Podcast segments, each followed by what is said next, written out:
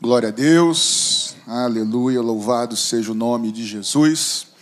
Hoje, como é o dia, Rebeca, das mulheres, eu queria pregar sobre o encontro de uma mulher com o Senhor Jesus. E de repente retirar com vocês, e com certeza retirar com vocês muitos aprendizados dessa história tão conhecida. Queria que você abrisse sua Bíblia, por favor, no Evangelho de João, capítulo de número 4. Nós vamos falar sobre Jesus e a mulher samaritana. Vocês vão me dar um pouquinho de paciência para eu ler do versículo 1 ao versículo 26, quero ler tudo.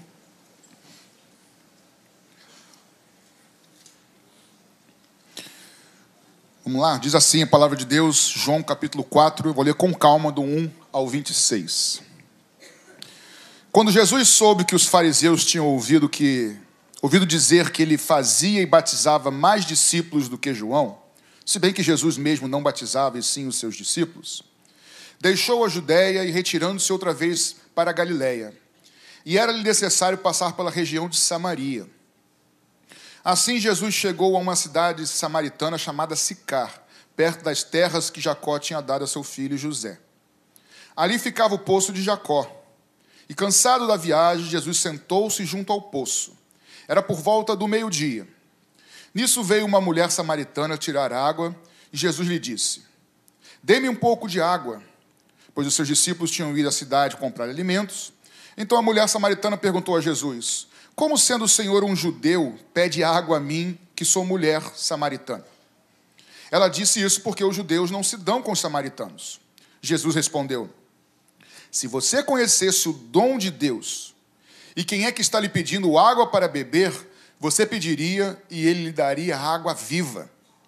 Ao que a mulher respondeu: O senhor não tem balde e o poço é profundo. De onde vai conseguir essa água viva? Por acaso o senhor é maior do que Jacó, o nosso pai, que nos deu o poço, do qual ele mesmo bebeu, assim como seus filhos e o seu gado?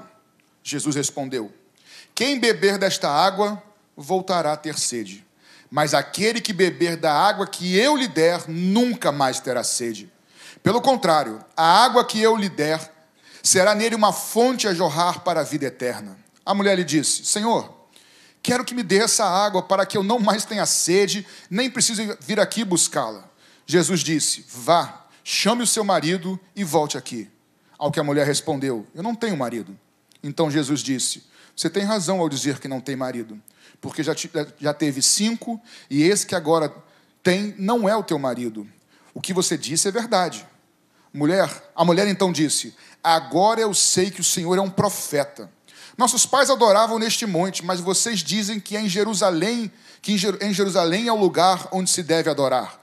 Jesus respondeu: Mulher, acredite no que digo. Vem a hora em que nem neste monte, nem em Jerusalém vocês adorarão o Pai. Vocês adoram o que não conhecem, nós adoramos o que conhecemos, porque a salvação vem dos judeus. Mas vem a hora, e já chegou, em que os verdadeiros adoradores adorarão o Pai em espírito e em verdade, porque são esses que o Pai procura para ser os adoradores. Deus é espírito, e é necessário que os seus adoradores o adorem em espírito e em verdade. A mulher respondeu: Eu sei que virá o Messias, chamado Cristo. Quando ele vier, nos anunciará todas as coisas. Então Jesus lhe disse: Eu sou o Messias, eu que estou falando com você. Jesus, nós te louvamos porque tu és o Cristo. Fala conosco nessa manhã, para mulheres e para homens, para todos nós que estamos aqui nessa manhã. Nós te louvamos em nome de Jesus. Muito além do que imaginamos esse é o título que eu dei para essa mensagem. E vocês vão entender comigo, nós vamos entender porque eu, estudando esse texto, lendo esse texto, me veio essa, essa, esse título. Às vezes eu dou título, às vezes não dou, mas esse muito além do que nós imaginamos. A história relata, nós lemos, que Jesus ele está na Judéia e ele sobe para Galiléia, quando eu digo sobe no sentido de sul para norte. Na verdade, ele desce porque na Judéia era mais alto. Ele vai para a Galiléia. E o texto diz que ele precisa passar pela região de Samaria. E aí ele tem esse encontro com essa mulher. Estava cansado, Jesus, meio-dia, provavelmente o sol forte. E ele se assenta, como está nessa imagem, perto do poço. O poço de Jacó, só por curiosidade, o poço de Jacó é um poço que tem mais ou menos dois metros e meio de diâmetro, então diria do microfone até mais ou menos aqui assim, talvez, um pouco, enfim. É um poço largo com 30 metros de profundidade. E as águas que vinham lá do monte, pelo subterrâneo, é que irrigavam, irrigavam não, mas que enchiam esse poço. E Jesus se encontra com essa mulher. Só um detalhe: não era normal uma mulher pegar água no poço ao meio-dia. Elas sempre vinham, geralmente, no fim da tarde. Então, por algum motivo que o texto não nos mostra, essa mulher estava pegando água ao meio-dia, por isso estava sozinha, porque geralmente as mulheres vinham junto, todas as mulheres. E ela estava sozinha porque, por algum motivo, que não sabemos qual é. Só que por esse motivo que nós sabemos, nós não sabemos qual é, Jesus sabia qual era o motivo e Jesus não chegou lá por acaso. Primeira coisa que eu queria destacar aqui com vocês é que. Vê se está ligado. Não, voltando. Isso. Opa, isso. Essa mulher está conversando com o Criador. Essa mulher está conversando com o Senhor da história. Essa mulher está conversando com Deus Todo-Poderoso. E ela não sabe. Deus está mais perto dela do que ela imagina. Os olhos dela estão sobre a água do poço. E Deus está com ela. Ela, por algum motivo, não veio no fim da tarde, chegou lá ao meio-dia sozinha. Mas foi o Senhor que marcou um encontro com ela sozinha. E isso me faz lembrar, irmãos, primeiramente, que assim como essa mulher estava nos seus pecados, nos seus erros, e nem esperava ter um encontro com o Senhor, mas o Senhor foi se encontrar com ela. Isso me faz lembrar de mim, de você, querido. Ou de repente de você que entrou aqui pela primeira vez, que de repente nem sabia ou não sabe que precisa de um Salvador, que não reconhece, não sabe dos seus erros.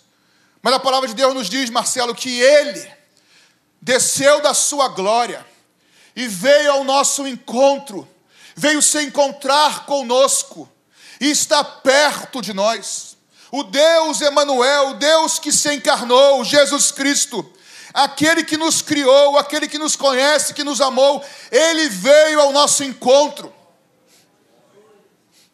E essa mulher aqui não percebia que Jesus estava próximo. Talvez, querido, minha irmã, meu irmão, você que nos ouve pela internet, às vezes algumas coisas mudam na sua vida, a sua rotina muda, ou mesmo na rotina no meio do seu drama, no meio dos seus problemas. Você pode não sentir Jesus com você.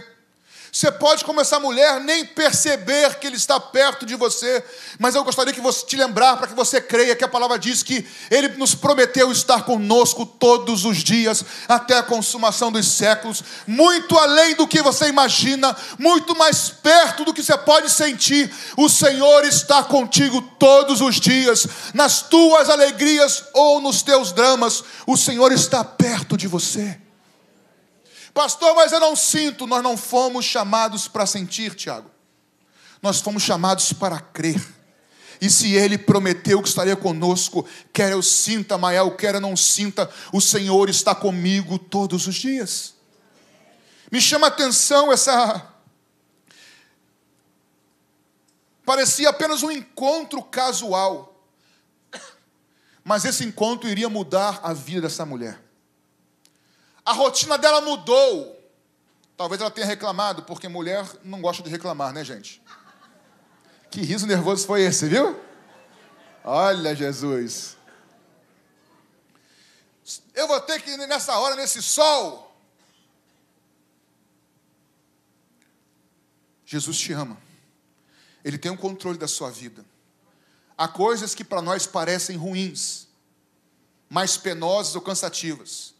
Mas o Senhor nosso Deus é um Deus que transforma maldições e dificuldades em bênção. Essa mudança de itinerário, de ter que ir no baixo do sol, trouxe a ela um encontro maravilhoso com Jesus. Primeira coisa, o Senhor está mais perto de você do que você imagina ou sente. Ele está contigo todos os dias. E aí Jesus, ao ouvir essa mulher dizendo, primeiro ela chama Jesus de, de Senhor, mas não Senhor maiúsculo, mas Senhor de pronome, o Senhor, um judeu. E ela reconhece Jesus como judeu, provavelmente pelo sotaque dele, como ele falava, e pela sua roupa, pela sua vestimenta. Ela conhece ele como. Como é que um judeu você fala comigo? O Senhor fala comigo, uma samaritana. Mulher e samaritana. E aí no verso 10, Jesus diz: mulher, se você conhecesse o dom de Deus e quem é que está falando com você, você pediria e ele te daria água viva. E aqui nós temos um diálogo do capítulo do versículo 10 até o versículo 15, provavelmente, em que Jesus está falando de água viva e ela está falando da água do poço. Por quê? Água viva não é aquele animalzinho, aquele, aquele, né? Aqui queima na água, não, tá bom, gente? Água viva é água corrente, é água que corre e não água parada. Tanto é que Jesus fala da água viva, e o que, ela fala para ele? Mestre, ou mestre, ô Senhor, mas você não tem corda nem balde, esse poço é fundo. Por quê? Porque a água corrente, a água viva, vinha dos montes, e aí parava e enchia o poço. Se Jesus fosse lá embaixo, talvez ele pegasse a água corrente viva que via do fundo do poço. E é por isso que ela fala aqui, só para vocês entenderem a questão do balde. 30 metros, muito profundo. Só que Jesus, irmãos, não está falando sobre essa água corrente ou água natural. Ele está falando de uma água do céu. Repara que aqui, irmãos, até então continua essa mulher apenas olhando para o que ela precisava, para o que ela desejava. Assim como eu e você nessa manhã, nós temos desejos, temos vontades e precisamos de muitas coisas. Mas Jesus está falando de algo muito mais profundo, queridos. Enquanto os olhos dela estavam na água da terra, Jesus falava da água do céu. E eu vejo que muitas vezes, irmãos, é pregado em muitas igrejas apenas as coisas da terra. E Jesus nos abençoa nessa terra com muitas coisas, sim. Meu som faltou um pouquinho aqui, Abraão. Estou mexendo aí, está faltando um retorno para mim aqui. Por favor. Os olhos dela, isso, apenas na água terrena. Mas o que Jesus queria fazer na vida dessa mulher era muito mais abundante. Jesus desceu da sua glória, veio a este mundo, irmãos. Como ele veio encontrar com essa mulher, ele veio nos encontrar, um Deus presente. Mas ele não veio resolver todos os nossos problemas. Mas ele veio resolver o nosso maior e insolucionável problema. Nós estávamos mortos nos nossos pecados nós estávamos condenados. E Ele veio nos dar vida e vida eterna, e vida em abundância. Ele veio nos trazer salvação eterna.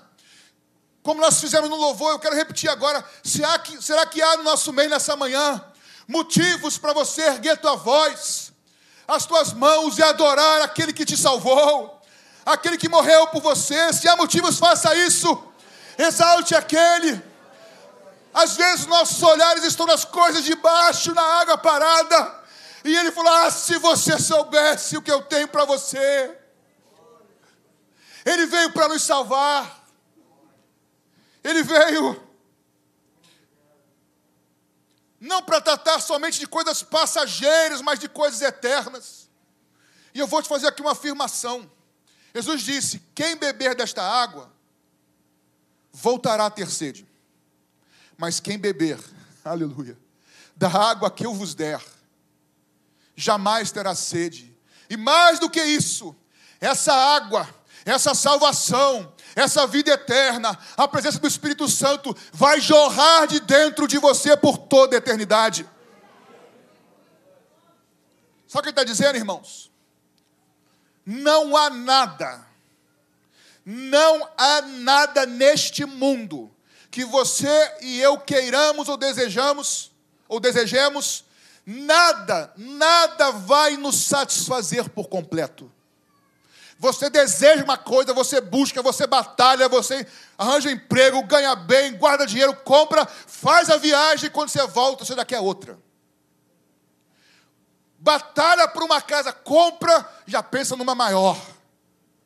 Compra um carro, já quer um novo, um celular, Nada vai nos saciar, somente a presença de Jesus Cristo é que pode nos saciar. Ele é tudo que nós temos, querido. Que Deus nos ajude a olharmos não somente para as coisas do poço, mas da vida eterna que Ele quer nos dar. O que Ele faz, Ele está muito mais presente, muito mais perto de nós do que imaginamos. Ele faz muito mais abundantemente por mim e por você do que nós imaginamos, sequer pedimos ou pensamos. E aí a história continua quando ele fala tudo isso para essa moça. Quando ela fala assim no verso, 4, verso 15: Eu quero essa água. Só que, irmãos, reparam no verso 15: Eu quero dessa água, para que eu não mais tenha sede, nem precise vir aqui buscá-la. Ela não está entendendo muito até então. Ela continua com o olhar no poço, na água. Ah, essa água viva eu quero, que ela, ela é fresca, água que corre. Aí, se o Senhor me der, eu não preciso mais voltar aqui. O que, que Jesus faz? Vai lá, chama o teu marido. Aí ela, a conversa de Jesus estava muito boa, não estava, Dayan? Você quer essa água viva? Tá bom, vai lá e chama teu marido. Por que, que Jesus mudou a conversa? Se é que ele mudou a conversa. Ele não mudou a conversa. Ele diz: chama o teu marido. Ela fala assim: eu não, não tenho marido. Ele fala: muito bem, verdade. Isso foi um ponto para a mulher, tá? Porque ela não tentou esconder, ela reconheceu: eu não tenho marido. Ele fala: com verdade você falou, mulher, porque você já teve cinco e esse que está contigo não é teu marido. Por que, que ele faz, fala isso para a mulher? Porque, irmãos, não há como receber água viva até então, no verso 15 nós lemos, essa mulher quis a água viva, mas ela não entendia que ela precisava dessa água viva, e nem que água viva era essa. Eu vou repetir. Ela desejou aquela água que Jesus estava oferecendo, como muitos de nós, às vezes desejamos a salvação, desejamos a vida eterna, desejamos as bênçãos de Deus, mas enquanto nós não reconhecermos que nós precisamos desesperadamente de Jesus, que sem o Senhor nós estamos perdidos, que nós somos por natureza pecadores, essa água viva não tem efeito em nós.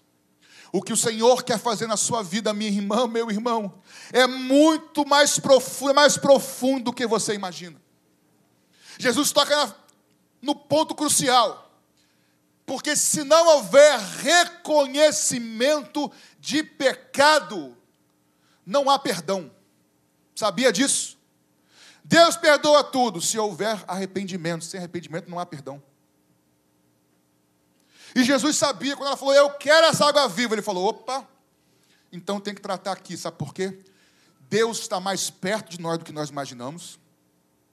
O que ele faz por nós é infinitamente maior, é abundantemente mais do que imaginamos, mas também é muito mais profundo do que nós imaginamos. O propósito de Jesus na nossa vida é transformar a nossa vida. Jesus quer te transformar a partir dessa manhã, querido. Muito legal, pastor, ele está perto de mim. Muito legal, pastor, glória a Deus, ele faz por mim abundantemente mais. Mas, querido, ele quer ir profundo na sua vida. Ele quer mudar áreas da sua vida. Ele quer transformar o teu e o meu caráter. Isso é ser cristão. Isso é ser discípulo de Jesus. Jesus revela o íntimo daquela mulher. E eu peço, de verdade, agora nesse momento, ao Espírito Santo, que revele o teu íntimo nesse momento. Porque senão as minhas palavras não servem para nada, para nada. Mas que o Espírito Santo revele agora. Talvez o teu caso não seja de não ter marido, de adultério, não seja. Outra área não importa. Mas enquanto você e eu não reconhecermos o nosso estado, a água fica retida. E o Senhor quer derramar água nessa manhã. O Senhor quer te transformar por completo.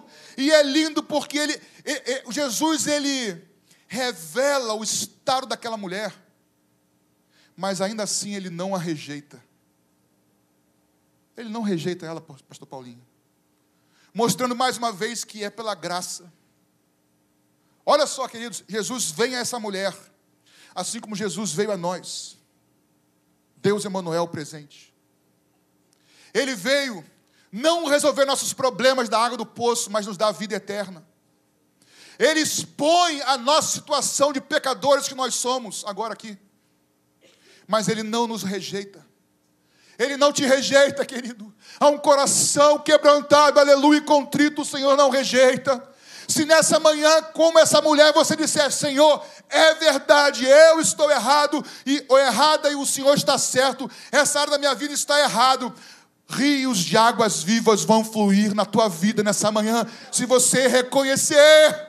Ele não te rejeita, mas ele precisa que você reconheça e se arrependa. Quem tem ouvidos para ouvir, ouça.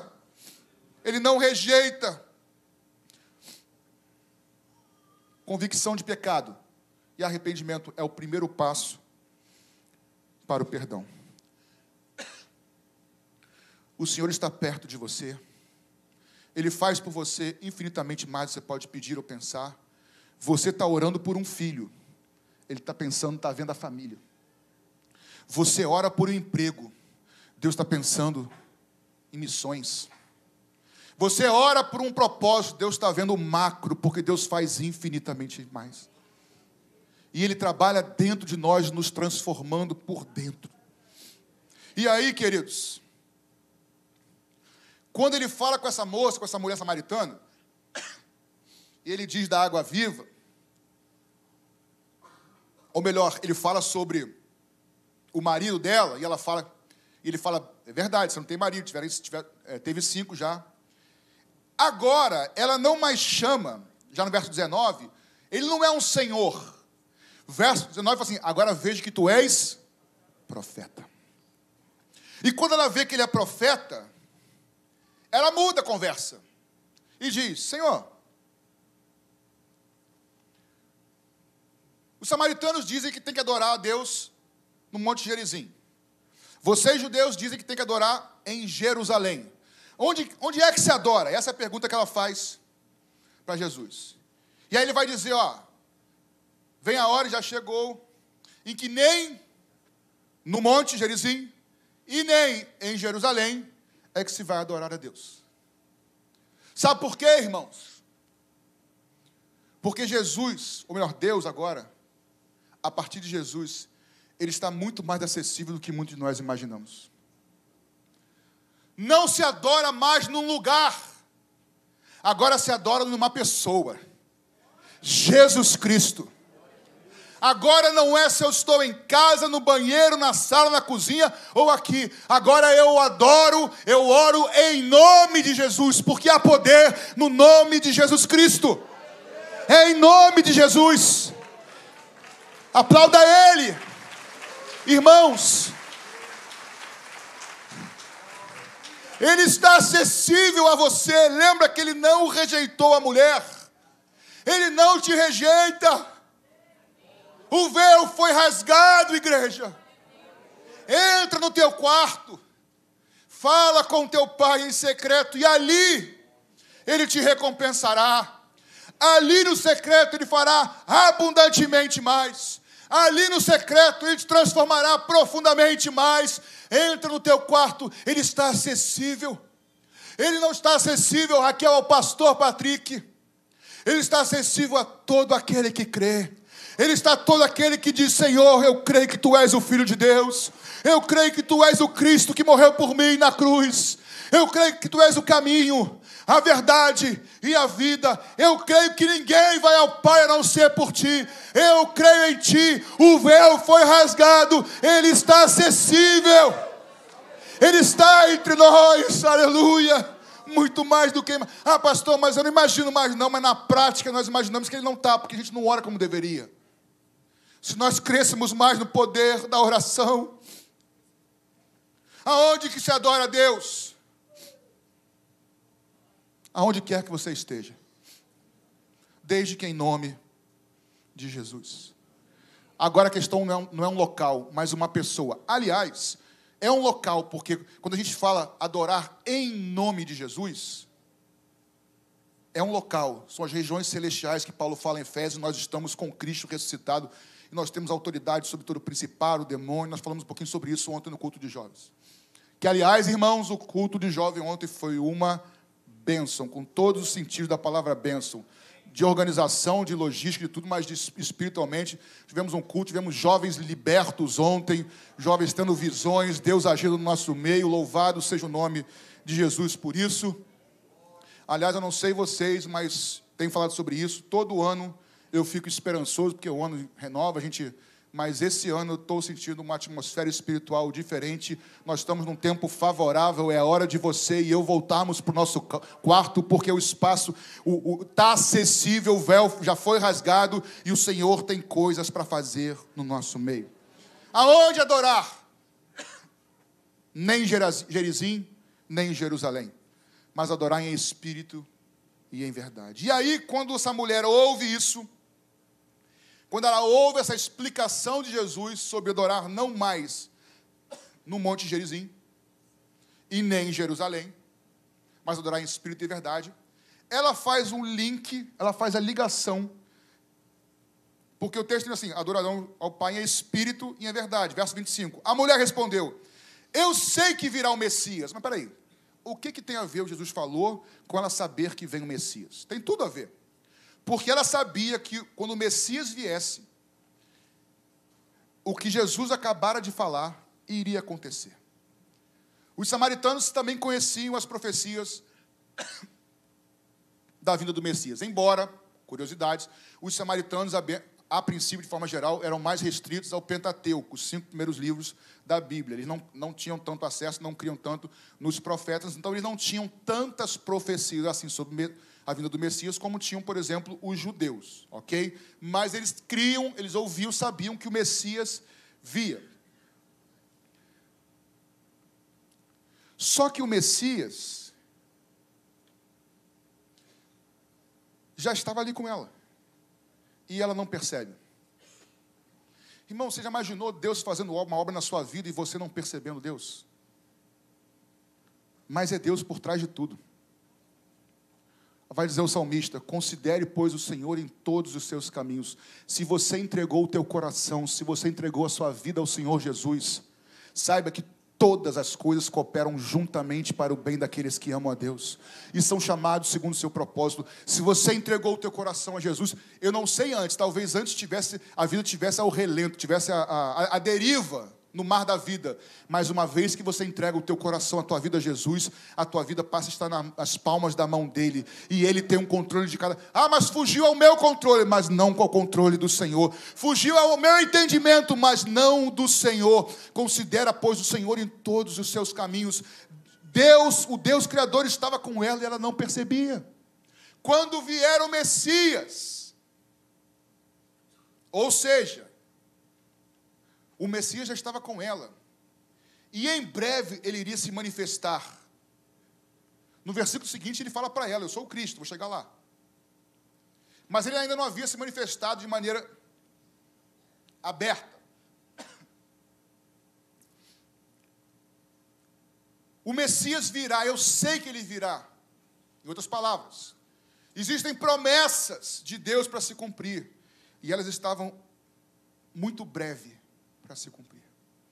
Enquanto eu preparava essa mensagem, irmãos, eu consegui enxergar nesse texto da mulher samaritana Jesus vindo a ela, assim como Jesus vindo a nós, Deus presente conosco, perto de nós, querendo não somente saciar a sede natural dela da água, mas sim algo eterno, assim como ele veio nos dar vida e vida eterna veio tratar no coração dessa moça os seus pecados para libertá-la e restaurá-la profundamente, assim como nós, conosco. Ele rasgou o verbo quando morreu, o véu, o véu, perdão, rasgou o véu quando morreu, abrindo acesso para mim e para você. E quando eu vejo agora essa moça falando assim, eu sei que o Messias virá. Ai, irmãos, eu também sei que o Messias em breve virá. Eu sei que ele em breve virá. não mais como um cordeiro, agora ele vem como leão da tribo de Judá. O que eu vejo nesse texto é, ela tinha uma expectativa de promessas de Deus, e o texto está me dizendo que essas promessas estão perto de se cumprir.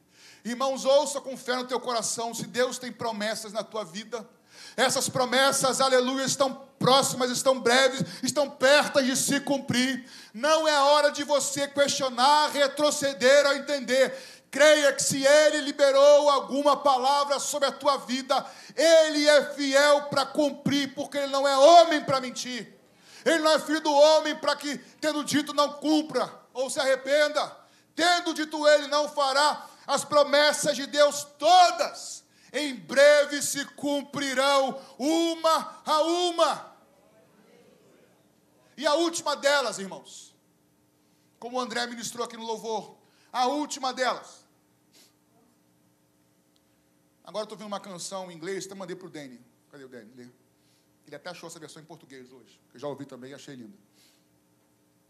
Que fala, o nome da canção em inglês é O Hino do Céu o hino do céu que diz lá em Apocalipse que digno é o Cordeiro. E a canção fala, irmãos, daquele grande dia, onde a morte não existirá mais. Ah, pastor, mas eu quero resolver todos os meus problemas hoje. Naquele dia, não haverá mais morte. Naquele dia você vai olhar para trás e dizer: cada oração que eu fiz em angústia, Cada oração que eu fiz em lágrimas, cada uma delas valeu a pena. Aquele dia chegará, irmãos, onde não haverá tristeza, onde não haverá mais dor, mais lágrima. Eu não sei se Deus vai fazer tudo o que você quer, eu sei que Ele faz abundantemente mais. Eu sei que Ele faz muito mais profundo em nós. Eu sei que o véu foi rasgado e você e eu temos acesso a Ele hoje. E eu sei que em breve Ele vai cumprir cada uma das suas promessas para a sua igreja, para mim e para você. Aleluia! E por último, por último, que eu quero terminar um pouco antes para a gente orar. Uma coisa que eu tenho percebido, irmãos, é que nós terminamos pregação muito em cima do horário. Opinião pessoal minha. Nós terminamos, se o culto acaba meio-dia, terminamos de pregar cinco para meio-dia. Aí não dá tempo de orar nada. Quem vai a retiro, Dolacamp, Alaio, sabe que as coisas de Deus acontecem quando o povo de Deus ouvindo a palavra ministrada por Deus, vai ao altar ou não e começa a responder ao que Deus falou. Aí o Espírito Santo começa a testificar da palavra e agir dentro de um, dentro de outro, batizar um, libertar o outro, é assim que o Espírito Santo faz. Se eu acabar antes, e vou acabar antes, você, em nome de Jesus, por favor, não vai levantar e não vai embora, porque Deus tem algo na tua vida. Por último, ela diz: Eu sei que o Messias virá chamado Cristo. Quando ele vier, nos anunciará todas as coisas. Aí Jesus diz: Eu, eu sou o Messias, eu sou o Cristo, eu que falo com vocês. Muito mais poderoso do que nós imaginamos, irmãos. Eu não sei qual é o Jesus que nós temos crido nos últimos anos. Mas o Jesus das Escrituras, ele continua sendo Rei dos Reis e Senhor dos Senhores. Ele continua sendo poderoso para operar o impossível. Eu não sei qual o grau de impossibilidade ou o grau de dificuldade que eu e você, nas nossas mentes racionais, temos colocado diante de Deus. Ah, mas é muito difícil. Para Deus não há impossível, não importa se é resfriado, não importa se é câncer, AIDS ou Covid, Deus é poderoso, Ele diz: haja e há. Ele diz cessa e acaba. Ele diz levanta e levanta. Ele diz abate e é abatido. Ele diz abre e a porta abre. A Ele todo poder foi dado nos céus e na terra. Irmãos, precisamos lembrar quem é o Cristo que nós cremos. Quem é o Senhor que nós servimos? Ele, por isso que eu digo, eu disse na quinta-feira isso, vou repetir hoje. Talvez você nos visitem, fique um pouco. Não sei se você crê em Jesus como Deus ou não, mas eu vou te fazer um desafio agora, para todos nós. Nós temos vários líderes de religiões no mundo. Nós temos espiritismo, cristianismo, hinduísmo, é, budismo, é, islamismo, muitas coisas, todos esses ismos aí. Todos têm seus líderes. O que Jesus falou, irmãos, e eu vou dizer algumas coisas aqui, disse na quinta e vou repetir. O que Jesus falou, com ele não tem meio termo. Jesus não pode ser um profeta somente. Jesus não pode e não é simplesmente um homem, foi um homem bom. Ele não é simplesmente um líder religioso. Ouça isso. Ah, mas o Jesus é um, é, é um mestre, é um mestre. Não, somente isso não. Ah, mas Jesus foi um exemplo de homem a seguir. Somente isso não. Por quê? Porque alguém que fala, eu sou a ressurreição e a vida. Quem diz eu sou o único caminho ao Pai, a única verdade, eu sou a única fonte de vida. Quem diz eu sou o Cristo, quem diz lá, antes que Abraão nascesse, eu sou, ou seja, eu sou o Deus de Abraão, de Isaac e Jacó. Não tem meio termo, ou ele era um maluco, um doido, ou ele é quem ele diz quem ele é. Não tem meio termo, e Jesus é o Cristo, o Filho do Deus vivo, o Alfa, o Ômega, o princípio, o fim, o Deus Emanuel, o Deus conosco, o Pai da eternidade, o príncipe da paz. Ele, somente Ele, irmãos, é o motivo de nós estarmos reunidos. Há poder no nome de Jesus, há poder no sangue de Jesus. Voltemos a crer que Deus continua operando nos dias de hoje. Ele é o Cristo, Ele é o prometido. Não há ninguém, aleluia, não há ninguém como meu Jesus. Não há ninguém como teu Jesus. Não há ninguém como Jesus da igreja, como Jesus da palavra de Deus. Ele está perto de nós. Ele pode e ele nos ajuda e resolve muito nossos problemas daqui. Mas o foco dele é com aquilo que é eterno em nós. Ele quer trabalhar profundamente na sua vida, te transformar em coisas em áreas que você nem acredita mais que Ele pode mudar, mas Ele pode, Ele é poderoso para mudar. Se você nessa manhã confessar os teus pecados e pedir ajuda a Ele, eu creio, nós vamos orar agora, que rios de águas vivas vão fluir nesse lugar aqui, já estão fluindo. E todas as suas promessas do alto, em breve se cumprirão na vida de todos aqueles que são servos e que são fiéis, porque há poder no nome de Jesus.